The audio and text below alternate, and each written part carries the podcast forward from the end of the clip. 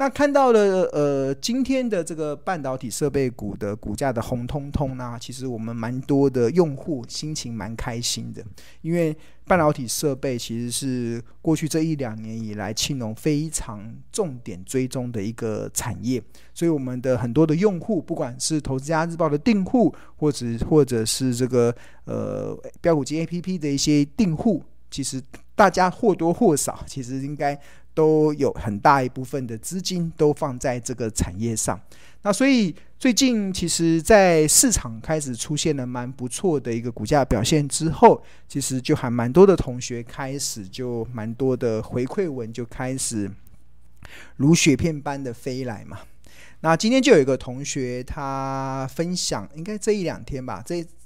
分享了他最近的一个心情。那其中有位同学，他就想说，最刚才不是有提到一档半导体设备股的三五八三的星云，今天股价是亮灯涨停吗？然后股价会亮灯涨停，股价会强强棍，那代表了它背后有很多的一些利多的一些信息嘛。那星云现在每天都上报，然后媒体都争相报道，可能。在现在，因为股价在涨嘛，所以很多的媒体都喜欢锦上添花，然后很多市场分析的论点都喜欢锦上添花，因为大家都喜欢强势的股票，喜欢正在涨的股票。那但是啊，虽然最近这个星云它很多的新闻，也很多的媒体争相报道，但是这位同学发现我们的群组里面的同学啊，都还蛮淡定的，真的就很淡定。因为庆隆，呃，庆隆其实从去年的十一月份开始就发现了星云的亮点，就发现了星云亮点。我们是从去年的十一月份就从这个合约负债，大家可以去追踪。我们先前在讲那个合约负债，就是庆隆在同整呃第三季的合约负债大增的标的中啊，一千七百多家上市柜公司中，星云。是第三季的合约负债较去年同期增加的金额占股本的比例最高的一档标的。那所以那个时候，我们从去年的十一月份开始，《投资家日报》就开始追，就有开始在追踪星云这家公司。那告诉大家它是做什么的，它未来的成长性在哪里？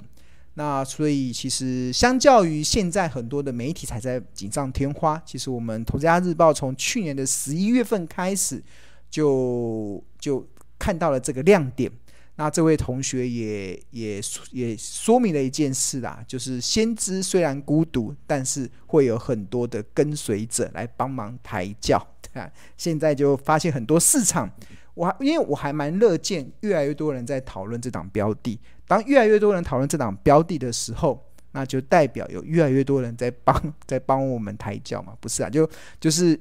这个个股能获得更多人的认同，那它自然而然就能够造成这个资金簇拥，造成股价上涨的一个动力了。好，那除了星云之外，其实也有也有呃，今天也有同学回馈嘛。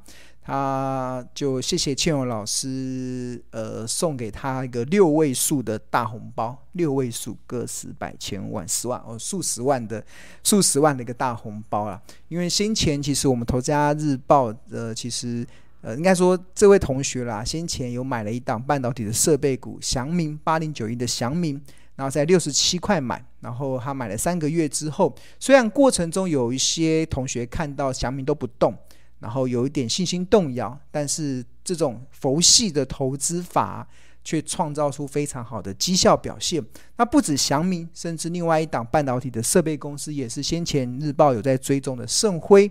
虽然看起来好像佛系，但是这位同学的心得是佛系最近都不佛系的，因为低基期的标的真的会是今年二零二二年的投资的首选。就是好的公司，其实它不会寂寞，它终究会获得市场的认同。那我们所做的，其实就是领先市场，去挖掘还没有被市场发掘的一些好好股票，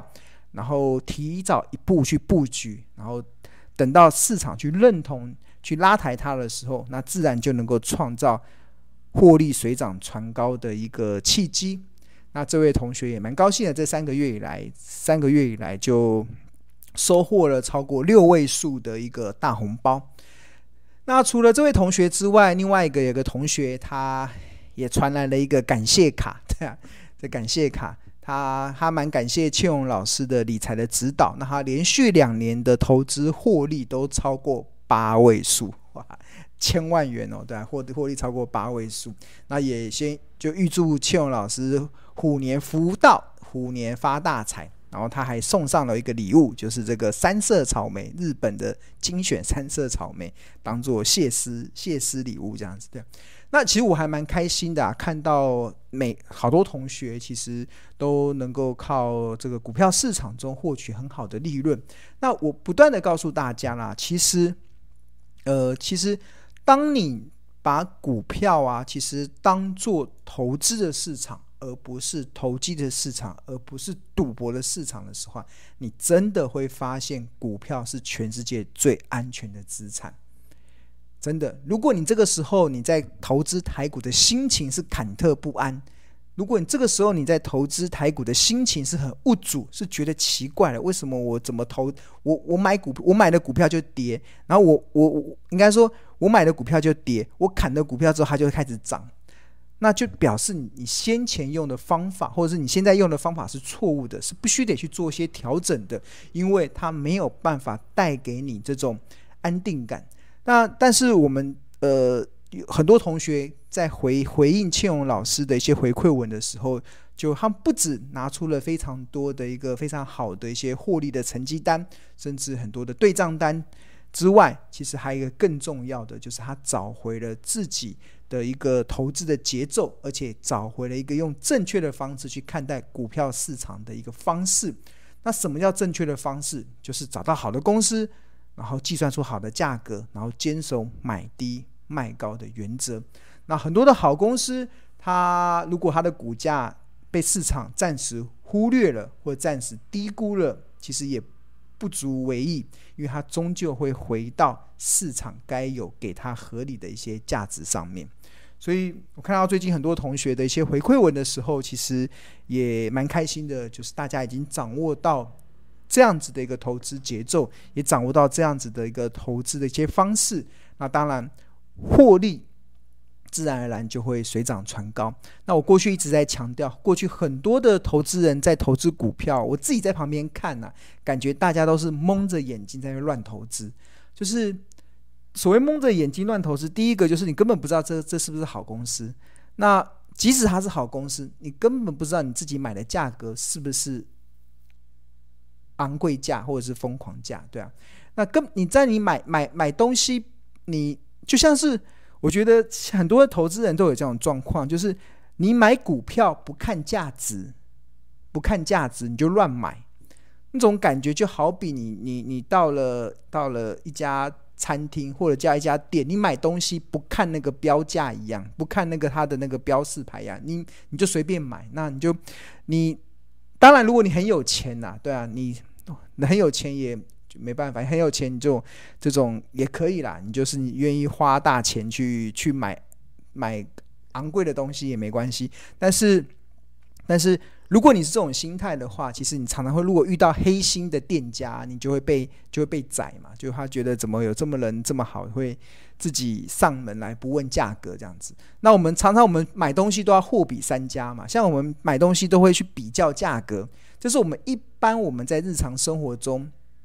习以为常的这种方式。大家都会货比三家，都会比较价格。买东西前会看一下价，这个东西的价格到底合不合理？这个这个东西价格是不是到了我可以进场捡便宜的时候？大家很喜欢在百货公司周年庆的时候去买东西嘛？为什么？因为周年庆有比较多的折扣。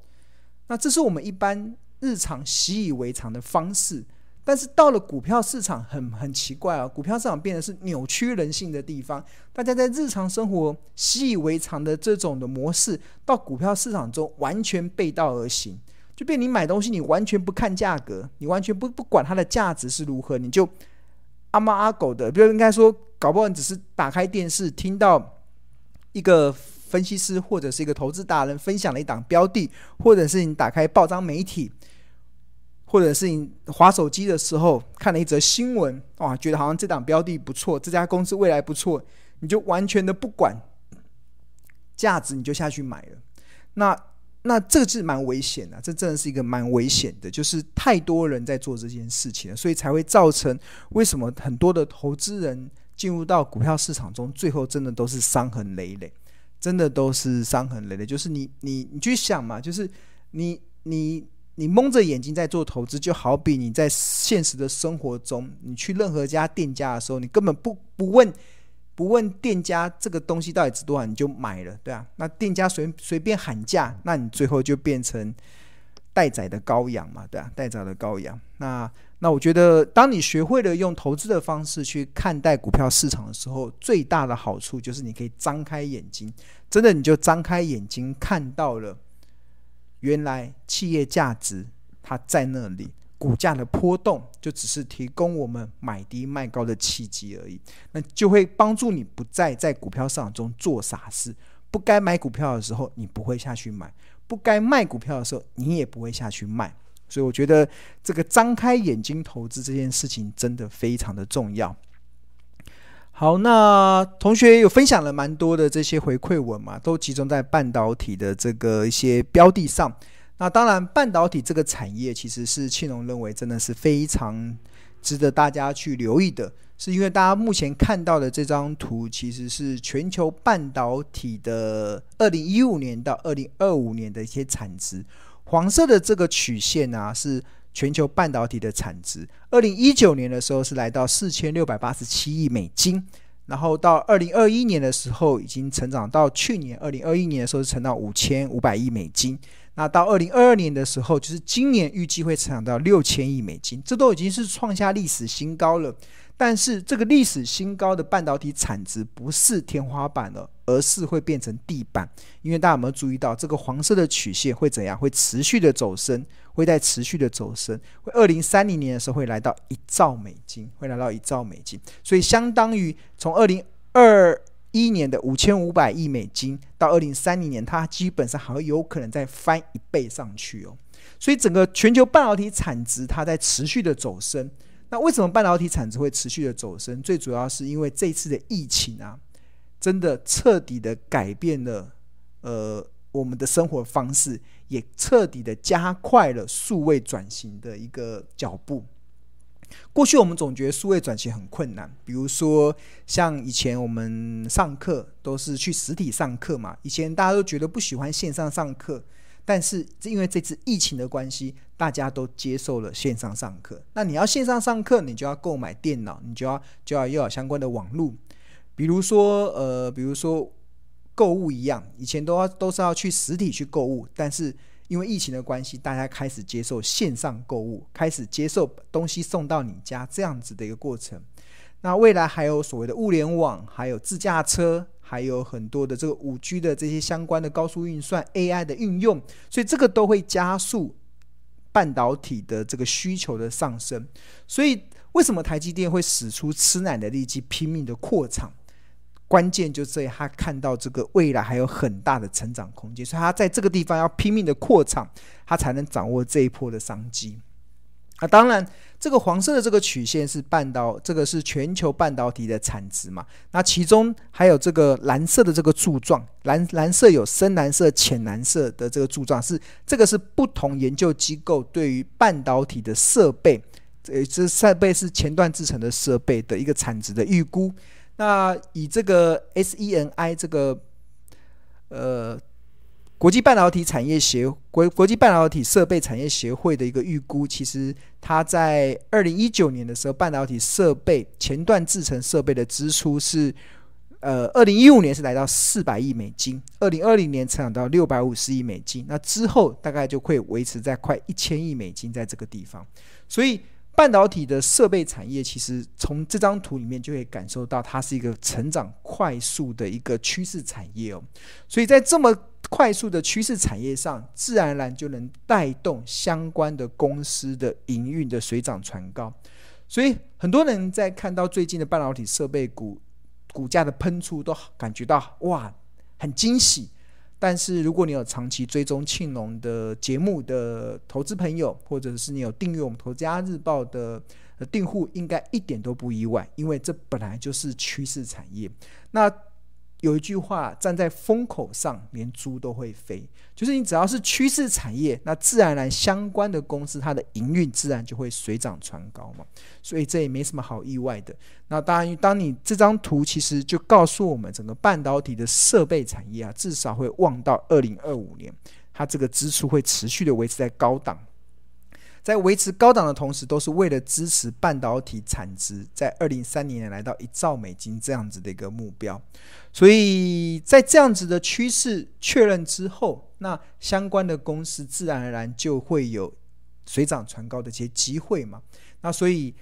呃，这张图其实是三年前庆隆就已经做出来了，就是台湾半导体设备产业的藏宝图。那我们看到，从建厂服务的汉唐、汉科。然后去年的十一月，我们还加了这个；去年的年底，我们还加了这个盛辉这档标的进去。然后还有前段制成作业的光罩，比如说加灯光罩、晶圆片长成的环球晶、合金；前段制成半导体前段制成的金鼎、祥明、瑞云；后段制成的金策、宏硕、星云。当我们看到这这里面的标的，是我在三年三年以前、三年前以前就已经设定出来的。那最近的股价很多的飙升，其实都在这张藏宝图里面。所以我一直在跟大家讲，其实呃趋势真的蛮重要啊。只要你掌握到趋势之后，那自然而然你会看到最近的这些股价的上涨，你真的就会觉得其实是还蛮，就像同学讲的，就是还蛮淡定的啦。真的就是大家都很淡定，就是预期之中的，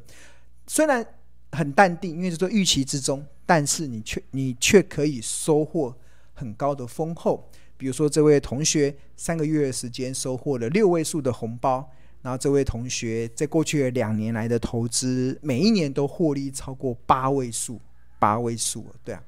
这就是呃我要传开传开给大家的一个观念啊。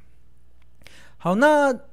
刚才同学有提到这个祥明嘛，我给大家稍微看一下我们先前祥明的这个日报的内容，让大家稍微了解一下我们日报写的东西。OK，这个这个是大家现在目前看到的这个画面是《投资家日报》的一个内容。那有些同学会问说，呃，可不可以试读《投资家日报》？四月，那其实不用啊，我这边其实常常会导读，那大家就看这个 YT 的影片，常常都会有一些导读的一些内容。那这一篇的《投资家日报》是二零二一年的八月二十五号，八月二十五号。然后我们这一天的日报是一至十一，表示这一天的日报有十一页，那这是第一页。然后当时其实八月二十五号的《投资家日报》其实就是呃在追踪祥明的一些营收的表现。那它八零九一的祥明，它公布了七月份的营收是一点四八亿元，不仅较去年同期成长了二十八 percent，更创下了二零一七年来二零一七年出售子公司鸿宝科技给川宝之后最高的单月营收数据。那显示现阶段的行祥明已经走出了二零一五年到二零二二零年那一段营收从二十五亿元腰斩一半到十二到十三亿元的衰退期。开始要迈向成长的阶段，这是我们在去二零二一年的八月二十五号的时候的一个日报的一个观察。那对于这样子的营收将开始走出谷底，开始出现成长，那在这一天的日报中有特别提到说，其实平心而论啦，也觉得差不多该是时候了，因为毕竟追踪祥明过去三年的资本支出。二零一八年来到五点四二亿，占股本的比例高达一百二十三 percent。二零一九年虽然下降到一点六六亿元，占股本比例三十七 percent，但二零二零年再度上涨到三点八五亿，占股本的比例回升到八十五 percent。三年合计投入十点九三亿元，相当于四点五五五亿股本规模的两百四十 percent，充分的展现。CEO 吴宗峰想要带领公司大成长的一个企图心，所以其实我们从这个资本支出的规划，其实可以看出，二零二二年的祥明，应该说二零二一年的祥明的业绩，应该是有机会出现大成长的条件哦。那除了这个资本支出之外，那这一天的日报中还继继续的去追踪。就是看到了祥明在当时有个重大的讯息，也引起了庆隆的注意，就是董事会决议实施库藏股。那决定向市场要买回一千五百张，然后买进的价格大概是五十到八十元之间。那针对了祥明实施库藏股这件事情呢、其实也让庆农有一些联想，就是同样的，祥明在二零一九年的十一月，他同样也实施库藏股。当时实施库藏股的时空背景是股价从二零一七年的一百三十八元腰斩一半，跌到六十四元附近之后，祥明买进了一千张左右的库藏股，然后平均的价格大概在六十四点五三元。然后后来，呃。后来，这个虽然受到全球新冠肺炎疫情大爆发的冲击，股价一度跌到四十一点六，但很快就上演报复性的反弹，最高来到八十七点三。那当时有一些利多的讯息啊，这边就不再赘述。然后这个是当时讲的，他当时实施库藏股是那时候股价从一三八跌到了这个呃六十四点五三的时候，董董事会决定实施库藏股。然后后来因为新冠疫新冠肺炎疫情的大爆发，然后股价一度跌到四十一点六，但是很快又报复性的反弹。然后之后它股价又这个报报复性的反弹有一些利多的讯息。然后后来它股价又回落，回落到六十三点七的时候，公司再度实施库藏股。那换言之，其实我们从这个公司实施库藏股的一个时机来看的话，其实有一个结论呐、啊，有一个结论是什么？有一个结论就是呃。有一个结论，就是六十三到六十四元的祥明，其实在董事会的成员、董事会成员的眼中是被市场委屈的股票价格，对啊。那当然，这个是董董事长觉得委屈嘛？他到底委不委屈？其实我们也稍微带了一下他的每股净值，他的每股净值都有五五十六块左右，所以我认为当时的六三六四确实是还蛮和委屈的。那所以，所以呃。对于一家持续获利、未来也做好大扩张准备企业的企业而言，目前的股价只在每股净值附近徘徊，确实有委屈之嫌。然后未来只要公司的营运能够走升，那自然而然它的股价就是小狗嘛，自然就会跟上。那这个是八月八月二十五号的一些观点嘛。然后我们看到这一波，呃。祥明的股价就从八月多，就大家看到的是小米的股价就从周线，那时候是八月份嘛，八月份大概在六十几块这边，然后一路的这样子来到今天的最高点，来到八十七点五元。其实在，在呃短短的这三个多月的时三四个多月的时间，其实股价涨幅也来到四成了，对吧？所以这也是显示说，其实呃。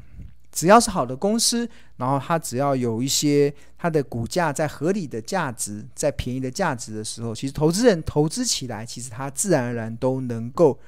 呃，创造出不错的获利表现。